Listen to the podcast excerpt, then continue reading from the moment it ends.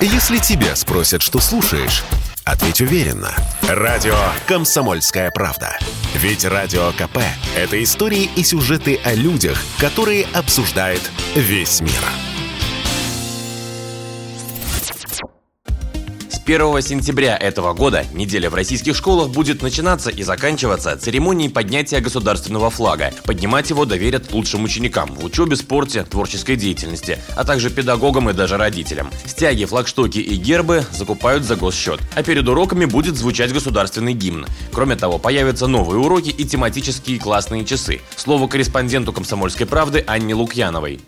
Разговоры о важном. Так назвали классный час, на котором учителя станут обсуждать с детьми общественно-политические события, наши ценности.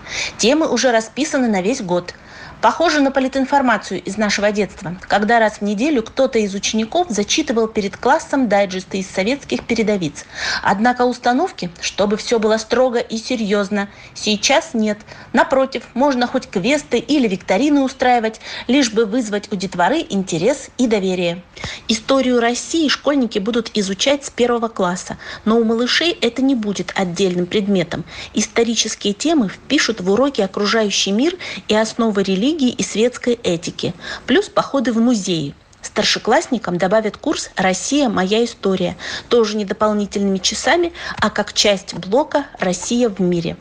А еще появятся киноуроки. Это большой проект для российских школ. Уже отсняли 42 короткометражки для разного возраста. Они о дружбе, взаимовыручке, верности идеалам, патриотизме, трудолюбии, милосердии, здоровом образе жизни. Фильмы продолжают снимать в разных городах, а актеров подбирают из обычных школьников. Федеральный перечень учебников пересмотрели, выбросили 900 устаревших, добавили новые, которые прошли экспертизу на соответствие новым ВГОСам. Из новинок учебники для ребят с ОВЗ, а также по родным языкам, в том числе на алтайском, адыгейском, татарском, карачаевском и чувашском обновится формат продленки. Теперь ее приведут к единому стандарту. И помимо присмотра и ухода за учащимися, в группах продленного дня обещают вести подготовку к занятиям, физкультурно-оздоровительные и культурные мероприятия, кружки с секциями. Министр просвещения Сергей Кравцов даже дал слово открыть в каждой школе свой театр, чтобы разнообразить внеурочку. Школам пообещали дополнительное финансирование на продленку, а родителям снизить плату. Наконец, в третьих-одиннадцатых классах появятся уроки по искусственному интеллекту.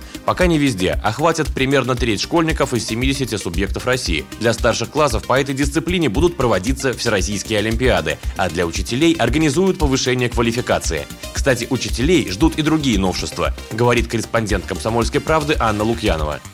Из закона об образовании убрали обидный для учителей термин «образовательная услуга», который ассоциировался с коммерческими услугами.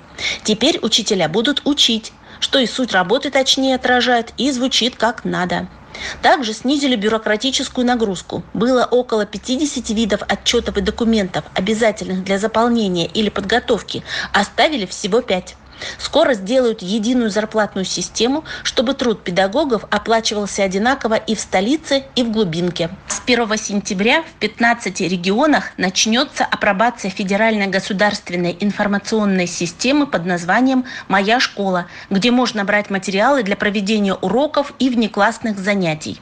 С 1 января 2023 года к этой системе подключат все школы страны. Выплат по 10 тысяч рублей на ребенка к школе, как было в прошлом году, в 2022 не будет. Президентская выплата была разовой акцией финансовой поддержки в связи с пандемией. Зато материнским капиталом можно будет оплачивать частные детские сады и школы. Василий Кондрашов, Радио КП.